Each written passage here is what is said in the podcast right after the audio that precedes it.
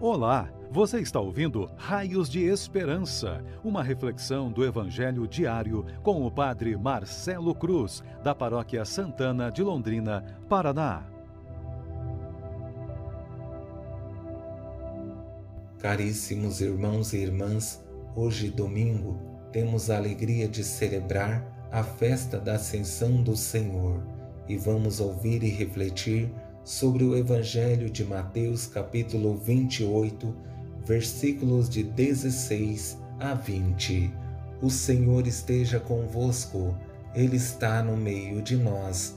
Proclamação do Evangelho de Jesus Cristo, segundo Mateus. Glória a vós, Senhor. Naquele tempo, os onze discípulos foram para Galiléia, ao monte que Jesus lhes tinha indicado. Quando viram Jesus, prostraram-se diante dele. Ainda assim, alguns duvidaram. Então Jesus aproximou-se e falou: Toda autoridade me foi dada no céu e sobre a terra.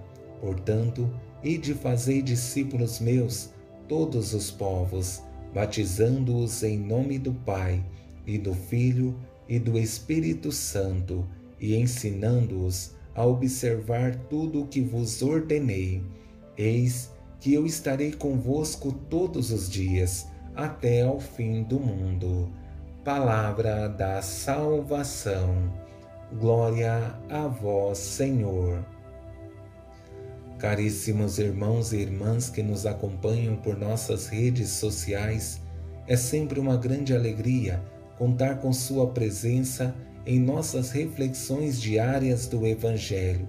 Acredito que esse é um dos meios que tem nos ajudado a mantermos nossos vínculos que estreitam os laços entre pastor e rebanho. Sei que esse distanciamento e o uso de máscaras é complicado para nós, mas não podemos perder de vista as três virtudes teologais necessárias a nós cristãos que queremos nos alicerçar na fé, que nos leva a acreditar no que não vemos, mas temos a certeza de que Deus está agindo, na esperança de que tudo isso vai passar o mais rápido possível, mesmo que estejamos em um momento complicado, e o amor, que é o mais importante dessas virtudes, porque sabemos que Ele nos mantém unidos pela oração, nos dando sustento para continuarmos o nosso caminho, tendo a certeza de que Deus continua ao nosso lado para não desanimarmos diante dos desafios.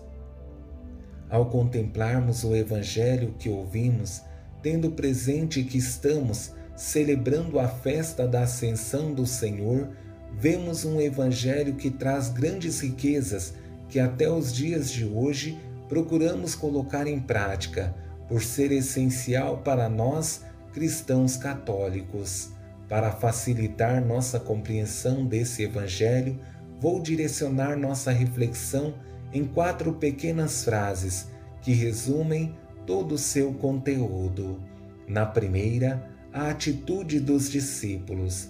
Na segunda, a autoafirmação de Jesus, na terceira, suas ordens aos discípulos e na quarta, a garantia que Jesus dá. Ao destacarmos essa primeira frase, vemos a atitude dos discípulos depois do encontro com Jesus na Galileia. Quando viram Jesus, prostraram-se diante dele. Ainda assim, alguns duvidaram. Podemos perceber que essa atitude de prostração dos discípulos revela muitas coisas. Primeiro, o reconhecimento da divindade de Jesus, reconhecem nele o próprio Deus. Depois, a atitude de adoração. Mas, como todo ser humano, a insegurança está presente, porque ainda estão muito frágeis diante de todas as experiências que viveram e a dúvida é uma constante na vida deles. Só com a vinda do Espírito Santo terão a certeza que precisam. Com essa segunda frase, Jesus se declara diante dos discípulos, revelando quem ele é e que vai facilitando a compreensão e fortalecendo a fé dos discípulos. Toda autoridade me foi dada no céu e sobre a terra.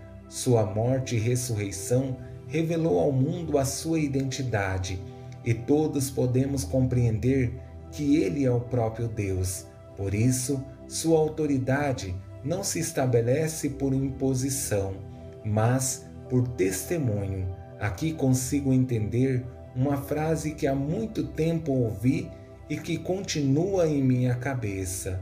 Experiência só tem quem já viveu. Essa experiência de Jesus, da morte e ressurreição, garante a ele uma autoridade que não se dissolve, mas se plenifica. E conseguimos dar mais um passo e chegar na terceira frase, em que Jesus dá duas ordens aos discípulos, que são levadas a sério por nós até o momento presente, em virtude da sua importância imprescindível. Ide e fazei discípulos meus todos os povos, batizando-os em nome do Pai e do Filho e do Espírito Santo, e ensinando-os a observar tudo o que vos ordenei. Essas duas ordens, de fazer discípulos e do batismo, que são duas ordens fundamentais para quem quer ser cristão, não é somente a ordem, mas os meios que nos ajudam a nos configurar com nosso Deus, que é amor. E essas duas ordens são acompanhadas de uma orientação importante que faz toda a diferença para não perdermos a nossa identidade, ensinar aqueles que foram batizados a se tornarem discípulos, porque não basta fazer discípulos e batizá-los, é necessário ajudar a percorrer o caminho do jeito certo. Por fim, a garantia que o Senhor dá não somente aos discípulos, mas também a nós que somos cristãos e queremos colocar em prática a nossa fé. Eis que eu estarei convosco todos os dias, até ao fim do mundo. Essa frase serve de consolo para nós percebermos que, mesmo diante da pandemia, o Senhor continua presente, dando sustento e nos ajudando a perceber que Ele continua a espalhar seus raios de esperança sobre nós, motivando e sustentando a nossa fé e esperança para vivermos a plenitude do seu amor. Louvado seja nosso Senhor Jesus Cristo, para sempre seja louvado. O Senhor esteja convosco, Ele está no meio de nós Abençoe-vos Deus Todo-Poderoso, Pai, Filho e Espírito Santo. Amém.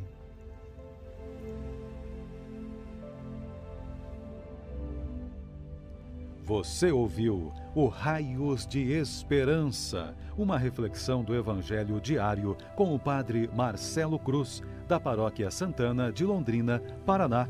Se esta mensagem lhe fez bem hoje, compartilhe com seus amigos.